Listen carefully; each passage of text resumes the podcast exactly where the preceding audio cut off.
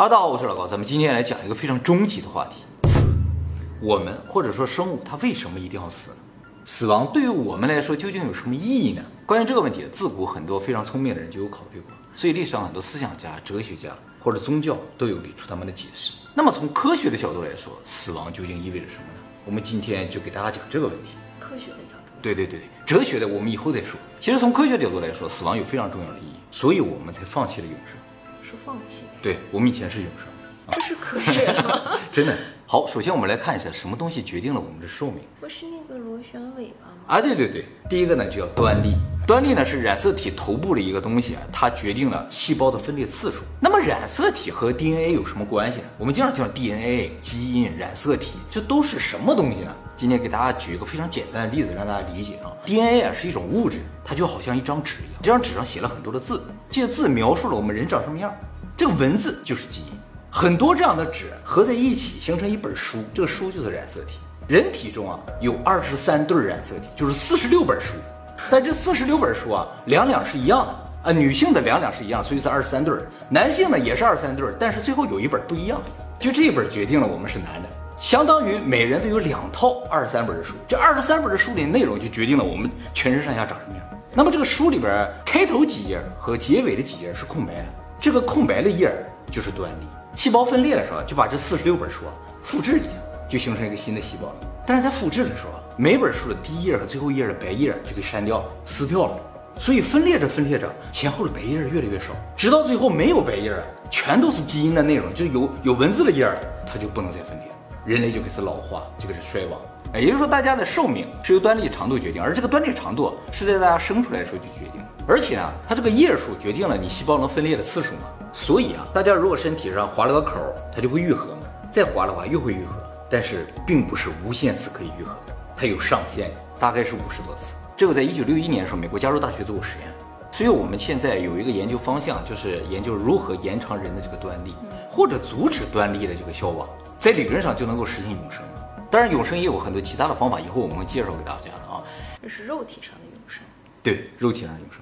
不过这个端粒的设计，你就能感觉出来，创造生物这个东西，或者神吧，不管什么东西啊，它设计我们生物的时候，它就没有想让我们永生。为什么他这么做了？一会儿我们会讲到啊。从科学的目的分析，是是是，绝对的科学。那么除了端粒可以决定我们的寿命之外，还有一个东西啊，会影响我们的寿命，就是 DNA 的错误和它的变异。DNA 这个东西啊，会因为各种各样的原因呢产生变异，或者是比如说受到核辐射的时候，它就会有损伤。DNA 一旦受到损伤之后呢，这个细胞呢就会快速的消亡，也就是说寿命相对来说就会变短。这两个呢，就是从基因的角度会影响我们寿命的东西啊。那么影响我们寿命的东西，其实还有一个啊，就是衰老的速度的问题。这个端粒虽然限制了我们细胞的分裂的次数啊，但是如果我们细胞不分裂，或者分裂的速度非常的慢的话，从某种意义上就能延长我们的寿命，或者让我们永生。比如我们只能分裂五十次，那么一百万年分裂一次的话，那我们就很长的寿命，对不对？事实上，我们可能不到两年就要分裂一次的话，所以我们活不到一百岁就死了。谁决定了这个分裂的速度？控制这个分裂速度的东西啊，叫代谢。代谢是指人通过吃东西把外界的东西呢变成养分，然后再通过呼吸把这个养分呢燃烧转换成能量，以维持我们正常的生命活动。而这个代谢的过程呢，会损耗身体的细胞，就需要细胞分裂产生新的细胞，于是呢就会加速衰老和死亡的到来。所以从理论上，代谢慢的人寿命就会长，相反，代谢快的人呢，衰老就会快，寿命就会短。给大家举个非常明显的例子啊，二零二零年最新的世界各国的平均寿命，世界第一日本女性的平均寿命呢八十六点九岁，将近八十七岁，男性呢八十一点五岁。第二名韩国女性八十六点四岁，男性八十一点八岁。第三名瑞士女性八十六，男性八十。第四名新加坡女性八十五点五，男性八十一。而世界上寿命最短的几个国家，中非共和国女的五十六，男的五十；索马里女的五十九，男的五十四。不管是寿命长的国家还是寿命短的国家，女性的寿命都长于男性。为什么？因为女性的基础代谢要小于男性。哎，三十岁左右的女性基础代谢呢是一千一百五十千卡，就是一天需要这么些能量，而男性呢需要一千五百三十千卡。所以男性虽然表现出力气大、跑得快，但是这是以燃烧生命为代价。懂了吗？当然，这个事情呢不仅仅体现在人的身上，所有的动物都是这样的。代谢的速度直接影响了它的寿命。比如说，小狗的寿命就是要比大狗要长一些，因为它的代谢量更小一点。但是有人可能会想啊，大象比老鼠大那么多，大象能活六七十岁，而老鼠只能活两三年，是吧？大象是不是感觉代谢更大一些？它为什么寿命更长呢？啊，其实不同物种啊，你就不能看这个，因为大象一出生就比老鼠大很多，是吧？不同物种不能看个头，看什么？看心跳，心跳的速度越快，代谢的速度就越快。比如说老鼠每分钟心跳大概是六百次，啊！对，大象每分钟心跳只有二十次，老鼠是大象的三十倍，所以老鼠的寿命只是大象的三十倍。当然也不光是大象和老鼠哈，几乎所有的哺乳动物都符合这个规律。比如说世界上目前最小的哺乳动物啊，叫鼩鲸，是一种非常小、非常小的像鼹鼠一样的东西。它也是活化石啊！这个东西平均每分钟的心跳达到八百三十五次，最快的时候每分钟能达到一千两百次，一秒钟二十次心跳量，哒的这样跳啊！它的寿命只有一年左右。而相反的，最大的哺乳动物啊，像蓝鲸，每分钟心跳呢八到十三次，而它的寿命呢，目前发现最长的个体呢达到一百一十六岁。当然，蓝鲸不是心跳最慢的啊，有一些乌龟的心跳比蓝鲸还慢，鲨鱼的心跳比蓝鲸慢。鲨鱼是鱼类嘛，它不是恒温动物，情况又不一样啊。呃，有一种叫做弓头鲸的，还心跳比蓝鲸还要慢，它的寿命呢达到两百多岁。那么，是否知道了心跳的速度就能够算出寿命呢？大概从一百多年前，美国的生物学家和德国的生物学家就发现这个现象之后，就开始研究各个物种它们心跳和寿命的关系。结果发现了一个非常不可思议的事情：绝大多数的哺乳动物、恒温动物啊，一辈子心跳数是差不多的，就是十亿次。这样算来的话，每分钟六百次的老鼠就只能活三年，对上。而每分钟二十次的大象能活六七十年也对上。那么后来呢？有学者觉得这个采样数据可能不够精准，就采样量太少，就进行大范围的采样啊，直到今天还在采样。大部分动物呢，确实是落在了八到十二亿次之间，当然也有少量的这个在八亿之下或者十二亿之上。所以对哺乳动物来说，心跳越快就意味着死得越快。但是里边有一个非常非常极端的特例，就是人。人的平均心跳数啊，大概是每分钟七十五下左右，一年呢四千万次。如果按十亿次来计算的话，人在二十五岁的时候就该死了，但是人却活到了七八十岁，就说明我们的心脏一辈子可以跳三十亿次。这个心脏绝对是动物界的第一强大的，目前没有发现任何动物心脏强于人类。在这一点上，我们和我们的近亲大猩猩就完全不一样。它也是十亿次哎，大猩猩稍微好一点，在十三到十五亿次。但是也在那个范围区间是附近的，而我们是远远脱离了这个范围啊。那么人为什么心脏这么强大呢？有人猜测啊，我们心脏之所以可以跳这么多次啊，是因为我们的生活环境好，医疗发达，对心脏保养的好嘛，所以它就可以跳很多次啊。也确实，我们刚才说了几个寿命比较长的国家，都是人均 GDP 比较高的国家，啊，什么日本啊、瑞士啊，是吧？新加坡是吧？但是这并不是人类比其他物种心跳次数多的原因。同样生活环境很好的宠物狗。因为狗很久很久以前就和人类生活在一起了，像泰迪犬啊，心跳每分钟一百次左右，它也只能活十几年，所以它生涯的心跳数就是八亿次，符合这个规律。即使生活环境很好，也没有能够延长它的寿命啊。所以，我们人类心跳次数多，似乎跟环境没有直接的关系。那么，也有人怀疑说，是因为我们体力特别好。我们有介绍过，我们是动物界里体力最好的动物，我们体力好，所以我们心脏更强大，是不是这个原因呢？其实也不是，因为整个动物界的体力第二好的是马。马每分钟心跳三十五次左右，但马只能活三十年。按照这个计算的话，马一辈子心跳只跳了不到六亿次，属于特别短命的动物，所以根本跟体力也没有关系。至今呢，人类为什么心脏这么强大，仍然是个谜。最简单的解释呢，应该就是阿努纳奇应该改了点什么，让我们的心脏来这么强大啊。科学啊，OK，回归科学。那么虽然我们人类心脏如此的强大，但是呢，在我们人类内部还是遵守着心跳越快寿命越短这个原则。其实不光心脏，我们人体大部分器官其实都是有使用次数限制，用多了它就会死掉。可是不是要锻炼吗？哎，越锻炼没错，强健。所以生命在运动这个说法是很片面的。运动虽然能让我们感觉神清气爽，但这种爽是以燃烧生命为代价。适度的运动。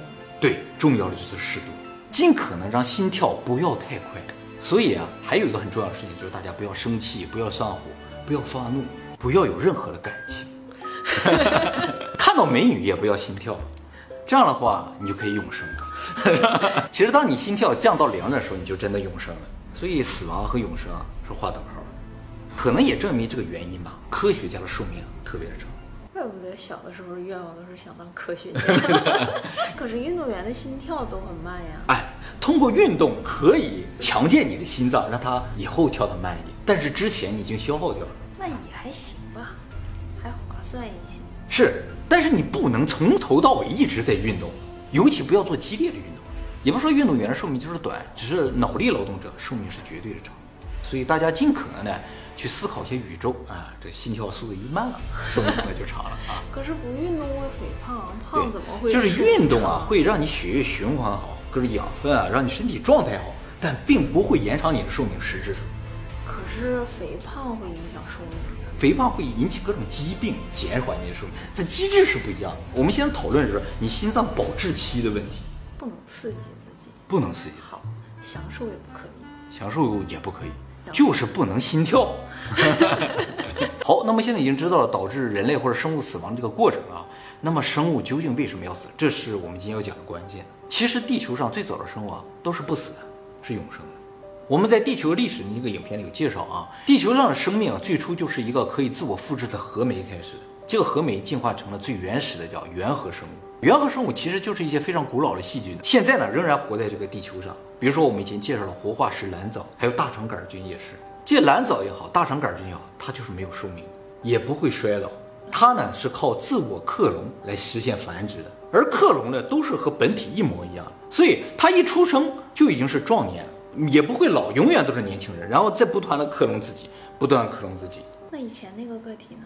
他们虽然没有寿命，但是他们会死。当数量太多的时候，没有吃的时候，一部分就会饿死；当环境污染的时候啊，他们就会被毒死；当天敌出现的时候，他们也会被吃掉。这些古老的细菌啊，特别怕一样东西，叫做噬菌体。噬菌体我们以前在病毒的影片也介绍过，是一种非常古老的病毒了。这个噬菌体专门吃细菌，他们就吃这个蓝藻菌还有大肠杆菌啊。还有就是当自然环境发生巨变的时候，它们就可能全部被冻死啊，会被热死。而且最大的问题还不是这些啊，就是这所有的原核生命，因为它都是克隆产生的，所有的个体都一模一样，所以它们就会有共同的弱点。当自然环境的变化针对它们的弱点的时候，它们就会灭绝。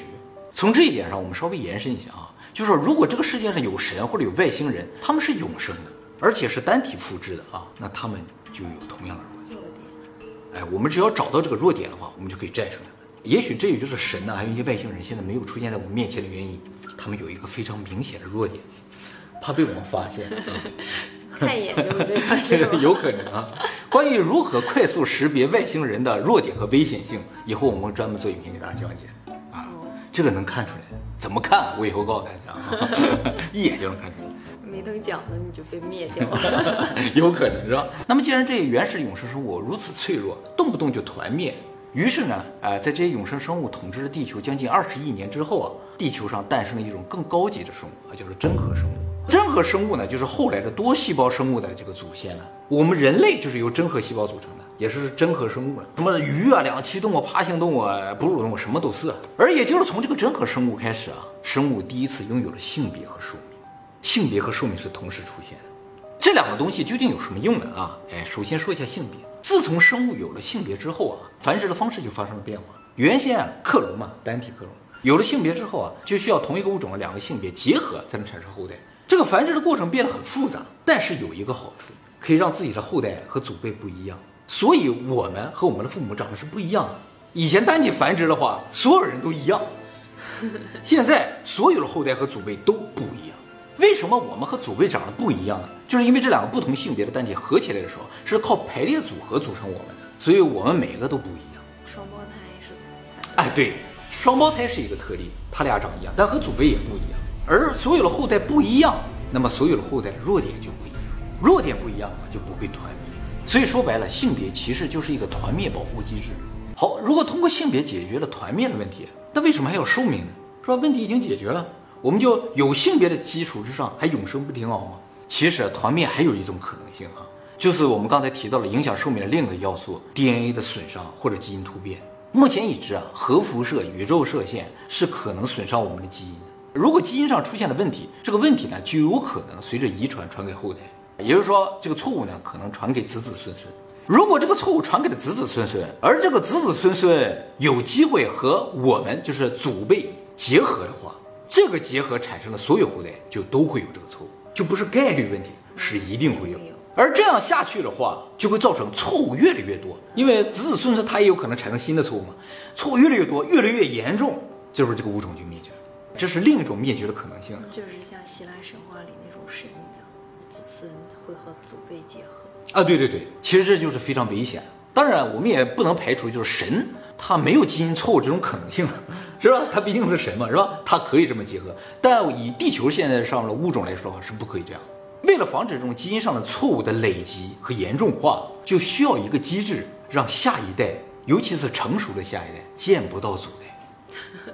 所以现在很多的动物啊，就是说当幼崽成年之后，他们就会把这个幼崽赶出自己的群体，目的就为了让这个幼崽呢不能够和祖代进行结合。这是一个很好的机制，但是啊，这个机制啊非常不严格，就说他敢不敢是他的事儿呢。你可能把它写在基因里，但是他可能不严格执行。或者儿子是赶走了，但是他不知道哪个是他的孙子，他有可能和他的孙子结合嘛？为了防止这个事情，于是就出现了寿命。祖代死掉的话，孙子就接不到爷爷了，就安全。所以寿命其实是一个更好的机制，能够让子孙和父代呢无法相遇，像基因突变或者 DNA 的这种损伤呢就不会流传下去。所以从生物学的角度，死亡是有非常积极的意义，它是一个非常激进的保护 DNA 的机制。通过让单个的个体的死亡而保住物种的不灭绝，所以拥有死亡功能的生物啊，通常都是高级生物。所以死亡有可能是我们在进化中获得的一种超能力了。大家可以这么理解：没有古人的死亡，就没有健康的我们的存在。所以死亡其实是我们的选择，我们选择让古人死，让自己更健康；而我们的后代选择让我们死，让他们更健康，是这样。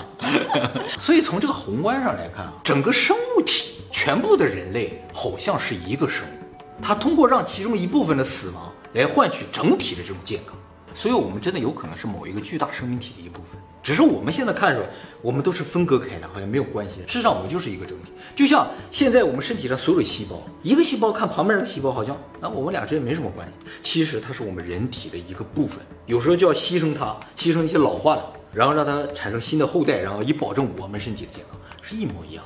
好了，我们刚才说的都是人从科学的角度对于死亡的一种理解和推测了啊。那么动物对于死亡是如何理解的呢？我们以前在最聪明的动物影片中给大家介绍过，就是这个世界上最聪明的一个大猩猩叫可可，它是第一个会使用手语的大猩猩，它会的手语单词超过两千个。它也曾经养过一只小猫，你记得？那小猫后来出了车祸死掉了，所以它非常难过。我们在那个影片就说它对死有理解。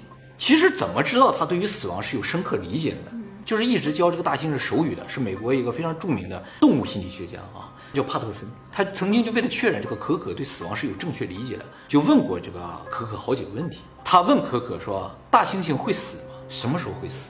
而可可呢，用手语又回答。可可说了三个单词：衰老、生病、死。然后呢，他又问说：“死会怎么样？”可可回答：“睡觉。”他又问可可：“死了会去哪里？”然后可可说：“一个非常安心的洞里面。”这个帕特森还特别解释啊，说我从来没有教过这个大猩猩什么叫死亡，我也没有给他展示过什么人类的坟墓啊、陵园的图片，没有过，这是他自己的理解。除了这个可可之外啊，这个帕特森还训练过一只会手语的大猩猩，叫迈克尔啊，这个是世界上第一个会用手语的雄性大猩猩。刚才这个可可是雌性的啊，可可比迈克尔岁数大一点，但是迈克尔死的早一点。是雄性，是雄性。这个迈克尔也被问过死亡的问题啊，他对死亡有类似的理解。他说死呢就是痛苦和悲伤，这个理解的更深刻一些啊，没有可可那么坦然。这个迈克尔啊会的单词比较少一点，他只会六百个单词。而且啊，这个迈克尔当初被发现的时候，他的母亲啊就在他的面前被猎人用枪打死。所以这个帕特森觉得他对于死亡的理解更多是对那个场景的描述。据此啊，这个帕特森判断啊，大猩猩是正确理解死亡的，而且呢，有可能除了人类，其他的动物啊，就比如说像大猩猩这种动物，和人类具有类似的死亡观。就说我们其实都没有死过，但是我们对于死后的世界是有一定想象，感觉就好像在黑暗之中前面有一个洞啊，发光的，好像就往那个地方去走啊，或者什么，就像濒死体验一样的。可是感觉可可的描述，他对死亡并不恐惧。嗯。他是哲学家一样的，是吧？很清晰给你描述，是吧？有黑暗的洞，是吧？为什么动物和我们会有类似的对死亡的一种想象？目前还不知道，说明这种死亡的想象或者体验有可能是写在我们基因里。就是我们其实是知道死后会怎样，只是不死就不知道了，所以到现在也没有人能够证明这个事情。当然，也有人认为，因为只有这个帕特森能够看懂大猩猩的手语，所以觉得他是对于大猩猩手语的一种过度解释。就是说你故意往这个方向去解释，他在这花果，这这这样你就说是个洞，说不定是个蛋什么之类的之类的啊。但是呢，呃，关于问到这个问题，大猩猩的表情还有神态的这种展示啊，是类似，就是说确实是有伤心难过，或者是对于死亡有一种无奈，或者说对对，有这种这种感觉的，从表情能看出来，只有他一个人能看懂星星的寿命，是他教的，那他可以告诉别人这这些。他告诉别人了，这是为那什么？别人为什么不信啊？大猩猩可能不愿跟你说话呢。好，那么今天就讲了从生物的角度，这个死亡究竟有什么意义啊？当然了，生物的角度就意味着它是非人的这个部分，而人的部分更多的是哲学的部分。关于哲学上死亡的意义呢，以后我们专门做影片给大家讲解。有的狗狗临死之前不是就会走出。他们会找一个树洞进去，安心的洞嘛，跟大猩猩描述也是一样的，真的很神奇啊！所有的动物都有类似的对于死亡的观念。狗狗虽然没说，但是它们应该也会这么去想。那么听我讲完了之后，你对死亡这个事情有更坦然一些吗？没有啊，没有是吧？还是想永生。不过我明白的一点就是，还是尽可能不要动为好。那狗就不用遛吗？什么？不用遛，三十分钟。燃烧生命啊！我现在都不想站起来，你知道？